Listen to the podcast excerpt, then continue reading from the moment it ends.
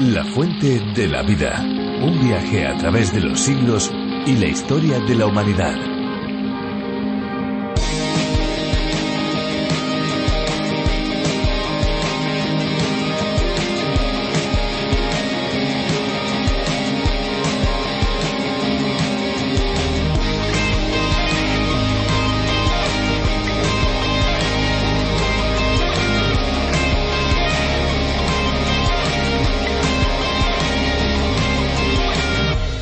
Soy como el río que pasea por las ciudades. Sin darme cuenta fui tomando su color. Oscurecido fui perdiendo transparencia. Estoy tan denso que ya no me entra el sol. Añoro el agua cristalina de las vertientes que deja ver todo así como es. Y si hoy me miras me confundes con mis desechos, tan escondida que el alma no se puede ver. Los versos que acaban de escuchar son parte del poema de Gustavo Cordera, Agua de Río. ¿Qué tal amigos si nos disponemos para dar paso a la fuente de la vida? Después de esta curiosidad que hemos escuchado hace unos minutos, es el tiempo de darles la bienvenida y de saludarles. Les habla Esperanza Suárez y aquí estamos contentos, felices de una vez más poder acompañarles en este tiempo de reflexión de la fuente de la vida.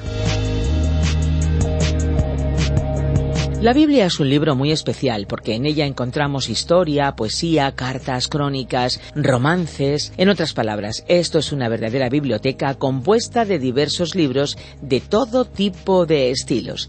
Yo, mm, sinceramente, me pongo a pensar en una gran biblioteca.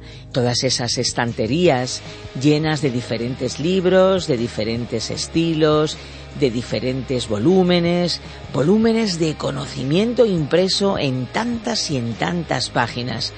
La verdad es que aquellos que son amantes de la lectura les gustaría tener todo el tiempo del mundo para consultar tantas y tantas obras. Pero imagínense, tenemos toda una biblioteca recogida en tan solo un solo tomo. Así es la Biblia.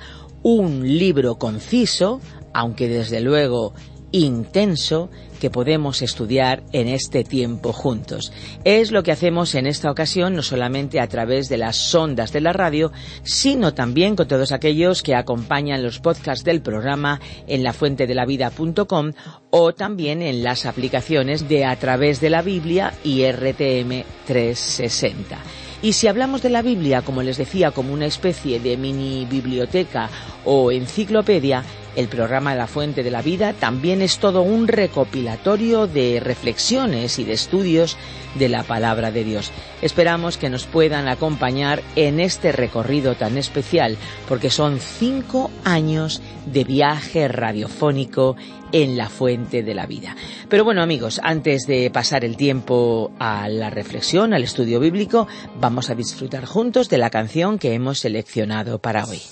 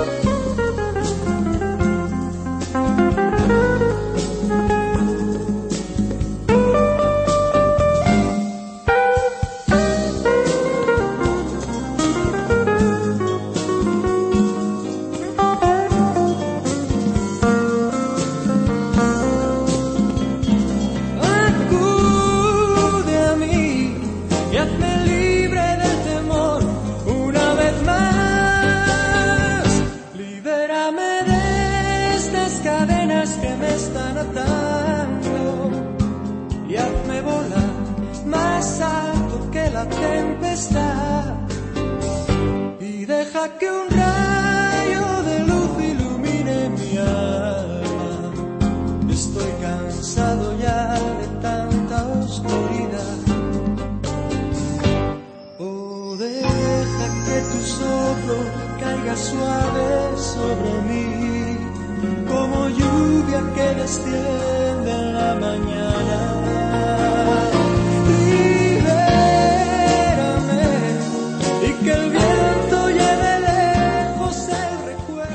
Hacer el bien sin esperar nada a cambio es una actitud muy positiva que no todos practican. Sin embargo, se nos hace bastante desagradable cuando alguien a quien hemos ayudado se vuelve incluso en contra de nosotros y nos hace daño. Nos quedamos con la sensación de haber sido traicionados, sintiendo de una manera muy dolorosa la falta de gratitud de la otra persona. Algo así ha debido experimentar Dios, porque la Biblia relata que el pueblo escogido por él fue bastante rebelde y desagradable En diferentes ocasiones Israel actuó de manera contraria a Dios, volviéndole la espalda, a pesar de que Dios había hecho tantas cosas por ellos a través de tanto tiempo. Seguimos el capítulo 2 del libro de Amós, donde veremos la reacción de Dios a esa falta de gratitud. Siempre lecciones importantes desde el libro de los libros para nosotros hoy. Nosotros no queremos tener falta de gratitud, así que gracias a los que ya han utilizado nuestro WhatsApp 601 20 32 65, les animamos a enviar sus mensajes de voz y sus mensajes de texto 601 20 32 65. La fuente de la vida. Nuestro pasaje bíblico de hoy se encuentra en el libro de Amós, desde el capítulo 2, versículo 9, hasta el capítulo 3, versículo 2. Continuamos hoy, estimado oyente, recorriendo el libro del profeta Amós. Y en nuestro programa anterior llegamos hasta el versículo 9 del capítulo 2 de esta profecía.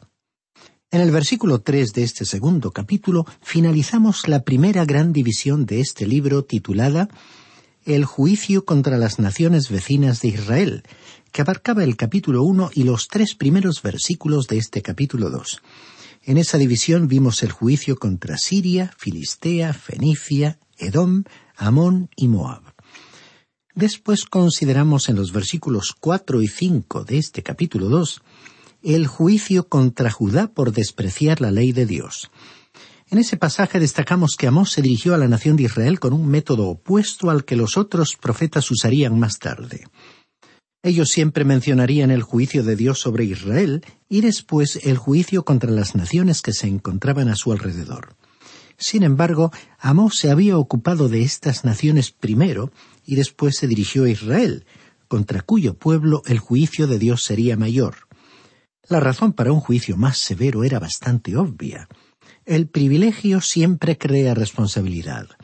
A mayor luz de revelación que uno recibe, corresponde una mayor responsabilidad ante Dios. Así que, al dejar el tema de las naciones vecinas, el profeta procedió a ocuparse de los pecados del pueblo de Dios.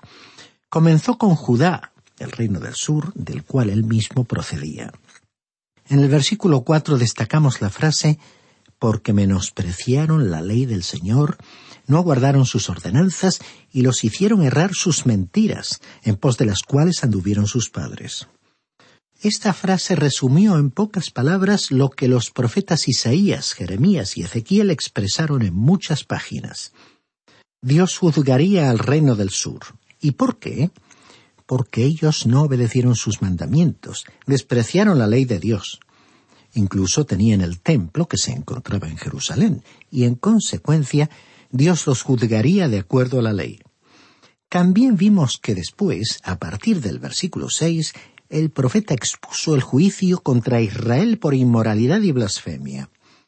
Ellos también tenían la ley de Dios y habían sido enseñados de acuerdo con los diez mandamientos. Iba a tratar el tema de la ley de Moisés no hablaría de los diez mandamientos, como lo hizo con Judá, sino que se ocuparía de las leyes de Moisés que tenían que ver con la vida diaria de las personas. Los israelitas estaban cometiendo los mismos pecados que las naciones vecinas. En primer lugar, se mencionó el maltrato a los pobres. En este libro encontramos referencias a este tema en el capítulo cuatro, versículo uno, y en el capítulo 5, versículo 11. Él les había dado varias leyes sobre este tema y mencionamos simplemente una registrada en el libro de Deuteronomio capítulo 16, versículo 19. Dios entregó esa ley para proteger a esa clase social. En aquellos días un hombre podía ser absolutamente inocente, pero su adversario podía hacerle llegar dinero al juez para recibir un veredicto favorable. Después el profeta mencionó un problema de inmoralidad. Aparentemente estaba hablando acerca de una sirvienta que era una prostituta, y tanto el padre como el hijo tenían relaciones con ella. Y Dios dijo que el adulterio profanaba su santo nombre. Y el versículo ocho terminó con una denuncia contra la embriaguez. Ahora, en el versículo nueve de este capítulo dos de la profecía de Amós, leemos Yo destruí delante de ellos a los amorreos que eran altos como los cedros y fuertes como las encinas. Destruí su fruto arriba y sus raíces abajo. Observemos aquí el lenguaje expresivo y figurativo de este predicador rural que había llegado de Tecoa, en el desierto de Judá. Por medio del profeta Amós, Dios estaba anunciando la destrucción de los amorreos, pueblo semítico enemigo de Israel. En el libro de Josué, capítulo 24, versículo 8, dice, Yo os introduje en la tierra de los amorreos que habitaban al otro lado del Jordán, los cuales pelearon contra vosotros, pero yo los entregué en vuestras manos. Ocupasteis su tierra, porque yo los exterminé de delante de vosotros. Anteriormente dijimos que hoy no podríamos encontrar moabitas y creemos que podemos decir lo mismo en cuanto a los amorreos. Dios le había dicho a Abraham que no podía colocarle en la tierra en aquel momento porque en ella se encontraban los amorreos, pueblo cuya maldad aún no había llegado a su punto culminante. Y Dios les iba a dar una oportunidad de volverse a Él apartándose de los pecados que estaban cometiendo. Ahora alguien quizás nos diga, Después de todo, esas eran naciones paganas. No tenían la ley de Moisés y no sabían cómo debían comportarse. Leamos a continuación una declaración interesante que escribió el apóstol Pablo en su epístola a los Romanos, capítulo 2, versículos 12 al 14. Todos los que sin ley han pecado, sin ley también perecerán. Y todos los que bajo la ley han pecado, por la ley serán juzgados. Pues no son los oidores de la ley los justos ante Dios, sino que los que obedecen la ley serán justificados. Cuando los gentiles, es decir, los no judíos, que no tienen la ley, hacen por naturaleza lo que es de la ley, estos, aunque no tengan la ley, son ley para sí mismos. ¿Por qué los no judíos, que no tienen la ley, se abstienen de cometer un asesinato? ¿Por qué se abstienen de mentir o de robar? Bueno, Pablo continúa escribiendo y el versículo quince del capítulo dos de la carta a los romanos dice mostrando la obra de la ley escrita en sus corazones, dando testimonio su conciencia y acusándolos o defendiéndolos sus razonamientos. Ahora, usted y yo, estimado oyente, tenemos una conciencia e incluso si nunca hubiéramos oído de los diez mandamientos, nuestra conciencia nos acusaría o nos disculparía. Es decir, que reconoceríamos nuestra culpabilidad o nos sentiríamos libres de cualquier sentimiento de culpa. Al ser humano se le ha dado un sentido de lo que está bien y de lo que está mal. Y fue en base a esto que Dios juzgó a los amorreos porque ellos continuaron en el pecado. Dios le dijo a Abraham que iba a enviarlo a él y a su descendencia a Egipto durante cuatrocientos veinte años hasta que culminara la maldad de los amorreos. Creemos que todos estaremos de acuerdo en que al concederles Dios ese periodo de tiempo tan prolongado, ese pueblo tuvo múltiples ocasiones de arrepentirse y rectificar. Pero, contra lo que podía esperarse, ese pueblo fue incrementando sus malvadas costumbres. El hecho fue que los amorreos no se volvieron a Dios. Cuando Josué al frente del pueblo de Israel cruzó el río Jordán, llegó a la tierra de los amorreos. Jericó era una ciudad amorrea, y Raab, la ramera que protegió a los espías israelitas antes de la caída de la ciudad, pertenecía a ese pueblo. Ella y su familia fueron los únicos que no sobrevivieron a la conquista. Ahora los moabitas desaparecieron, pero Ruth, la moabita, formó parte de la genealogía de Jesucristo. Los amorreos también desaparecieron hace mucho tiempo, pero Raab también figuró en la línea de descendencia que conduciría al Mesías. Y Dios les estaba diciendo a los israelitas que había juzgado a los amorreos por los mismos pecados que ellos estaban cometiendo. Él les había dado a los israelitas su ley y ellos la habían desobedecido. Y en los versículos diez y once de este capítulo dos de Amós leemos A vosotros os hice subir de la tierra de Egipto y os conduje por el desierto cuarenta años para que tomarais posesión de la tierra del amorreo. Y levanté profetas entre vuestros hijos y nazareos entre vuestros jóvenes. ¿No es eso cierto, hijos de Israel? dice el Señor. Dios deseaba que ellos le hubieran servido en esa tierra, que educaran a sus hijos para que los sirvieran, para que fueran profetas y para que fueran nazareos. Pero en cambio, ¿qué sucedió? Leamos el versículo doce de este segundo capítulo. Mas vosotros disteis a beber vino a los nazareos y a los profetas mandasteis diciendo, No profeticéis,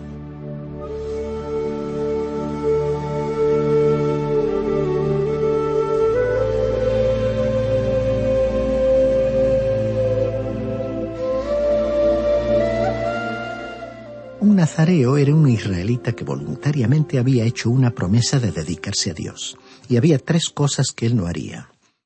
En primer lugar, no cortaría su cabello. ¿Por qué?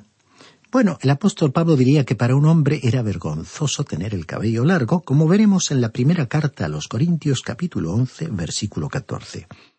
Para los nazareos esa costumbre era una forma de soportar o compartir esa vergüenza con los demás. En segundo lugar, no les estaba permitido beber vino o tocar la fruta del viñedo. No debían comer las uvas, ni siquiera las pasas de las uvas. Los israelitas, al darles vino, estaban logrando que los nazareos quebrantaran sus votos. Y en tercer lugar, el nazareo no podía tocar un cuerpo muerto ni acercarse a él. Cuando un ser querido suyo moría, ni siquiera asistía al funeral. Tenían esa costumbre para poner en evidencia que Dios era la prioridad y ocupaba el primer lugar de su vida. El versículo doce continuó diciendo que ellos les dijeron a los profetas, no profeticéis. Les estaban diciendo a los profetas que no querían escucharles, no querían recibir de los profetas ningún mensaje, y así se negaron a escuchar el mensaje de Dios. Uno de los factores que se destacó en la caída del Imperio romano fue que su destrucción no provino de un enemigo exterior. Esa ciudad y ese imperio cayeron por factores internos. Y lo mismo les ha sucedido y les sucede a varias naciones de todas las épocas y de nuestro tiempo. Aunque hayan sido fuertes en su economía y la abundancia de sus recursos humanos y materiales, no son destruidas por elementos externos, como por ejemplo las armas de un enemigo, sino por graves problemas internos. Hay dos factores que contribuyen a la decadencia de una nación. Factores que actúan por sí mismos o agravando otros problemas internos de ese país. Uno de ellos es el abuso del alcohol, el alcoholismo y uso de las drogas. El alcoholismo es como una enfermedad que afecta a millones de personas en muchos países.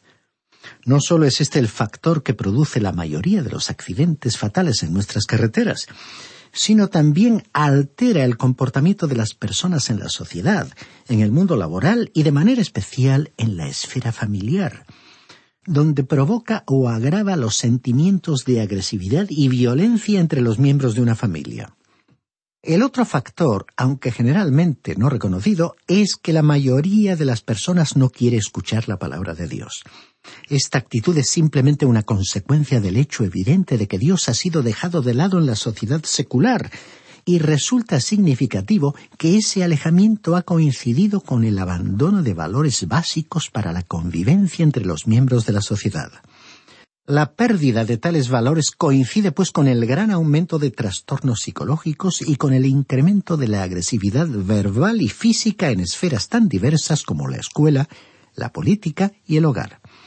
Y esta es una consecuencia de una secularización producida por la idea de que la palabra de Dios ya no es relevante para transformar al ser humano y para crear una sociedad más justa. ¿No es acaso cierto que estamos presenciando la creación de una sociedad menos humana y menos respetuosa de las leyes y de los derechos humanos fundamentales? Lo mismo estaba sucediendo en Israel. La actitud de los israelitas haciendo incumplir sus promesas a los nazareos y prohibiéndoles a los profetas que declararan la palabra de Dios les estaba conduciendo al juicio de Dios. En aquella época las personas querían escuchar algo diferente que las hiciera sentir bien, aunque estuviera alejado de la realidad. Pero escuchemos lo que el profeta dijo en el versículo 13 de este capítulo 2 de Amós. Por eso yo os apretaré en vuestro lugar como se aprieta el carro lleno de gavillas. Hay diferentes formas de traducir e interpretar este versículo. Una segunda versión lo traduce de esta manera.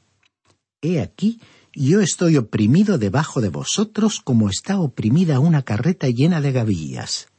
Ahora, con respecto a esta traducción, algunos opinan que es un poco degradante pensar que Dios se encontraba oprimido de esta forma. Preferimos esta segunda traducción que expresa en realidad que ellos le habían colocado a él en una situación difícil, porque Dios les había colocado a ellos, a los israelitas, en un territorio expulsando de él a los amorreos. Pero los israelitas estaban cometiendo los mismos pecados que los amorreos. Y por supuesto, él no iba a pasar por alto esos pecados, sino que los juzgaría.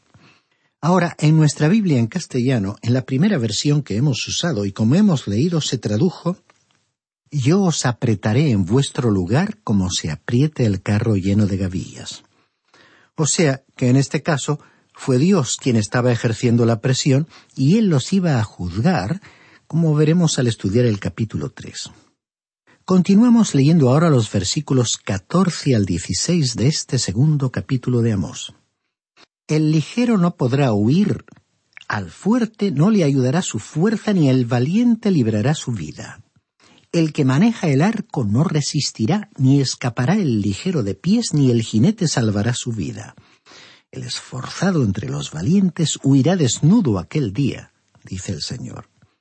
Algunos expositores bíblicos creen que estos versículos, los últimos del capítulo dos de la profecía de Amós, se refieren al terremoto mencionado en el primer versículo de este libro. No creemos que aquí haya ninguna referencia a algún terremoto. La idea aquí es que Israel era una nación fuerte. Dios había mantenido alejados a sus enemigos y ninguno de ellos había avanzado para conquistar su tierra. Pero en ese momento todo se destruiría, incluso las murallas de la ciudad. El enemigo había entrado en su territorio y los que habían sido fuertes ya no lo eran. Estas palabras deberían llevarnos a una reflexión sobre las naciones en la actualidad. Grandes potencias han experimentado la grandeza por haber intervenido en asuntos mundiales. Junto con el orgullo y la seguridad de la capacidad de su fuerza, han ido desarrollando el sentimiento de que ya no necesitaban a Dios. Y la verdad es que algunas han entrado en un proceso de decadencia, y esa situación constituye una advertencia de Dios a todos los pueblos. En nuestro pasaje Dios le dijo a Israel que se estaba convirtiendo en una nación débil y que ese pueblo no se había dado cuenta de que Dios había comenzado a juzgarlos. Este fue el mensaje transmitido por el profeta Amós y no nos sorprende que la gente quisiera expulsarlo de la ciudad. No nos asombra que no quisieran escuchar el mensaje que tenía para ellos. Y aún no había terminado. Y así llegamos al capítulo 3. El primer párrafo se titula La acusación de Dios contra todo el pueblo de Israel. Dice el versículo 1 de este tercer capítulo de Amós. Oíd esta palabra que ha hablado el Señor contra vosotros, hijos de Israel, contra toda la familia que hice subir de la tierra de Egipto. Ahora Dios pasó por alto el hecho de que la nación se había dividido y dijo que estaba hablando a la totalidad del pueblo de Israel, al que sacó de Egipto. Ante sus ojos no había dos naciones, sino solo una. Ante él, las doce tribus eran como una familia. Y dice el versículo dos de este tercer capítulo, A vosotros solamente he conocido de todas las familias de la tierra. Por tanto, os castigaré por todas vuestras maldades. Como vemos, Dios les estaba hablando de una forma clara y directa, acorde con la forma de ser del profeta. Él se andaba con rodeos, no daba vueltas, sino que se dirigía directamente al grano. Como vulgarmente se dice, no tenía pelos en la lengua. Israel sería castigada por su maldad. Fue una desgracia que sus políticos y sacerdotes no le escucharan. Si lo hubieran hecho, la historia de aquel pueblo habría sido diferente.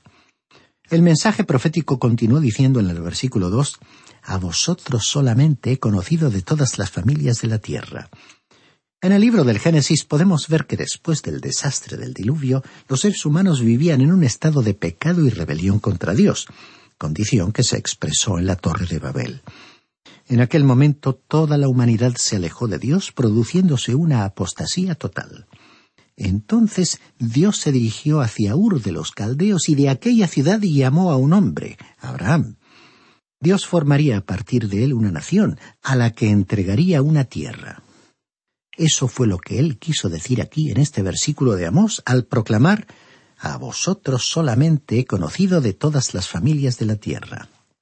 Y aquí, estimado oyente, debemos poner punto final a nuestro estudio de hoy. En nuestro próximo estudio haremos un repaso desde el principio de este capítulo 3 y continuaremos avanzando por dicho capítulo.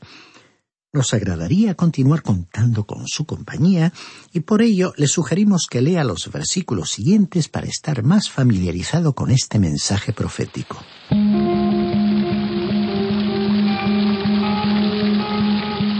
Y llegamos al final del programa en esta ocasión, pero esperamos que vuelva, amigo, que vuelva al próximo para poder seguir este camino radiofónico con nosotros. Le recordamos que puede seguirnos en nuestro Facebook y también en Instagram. Solamente tiene que buscar la fuente de la vida. Si quiere escuchar este programa desde sus inicios o si tal vez se ha perdido algún programa anterior, puede volver a escucharlo a través de la página web lafuentedelavida.com y también en nuestras aplicaciones RTM 360 y La Fuente de la Vida, que también pueden encontrarla con el nombre A través de la Biblia.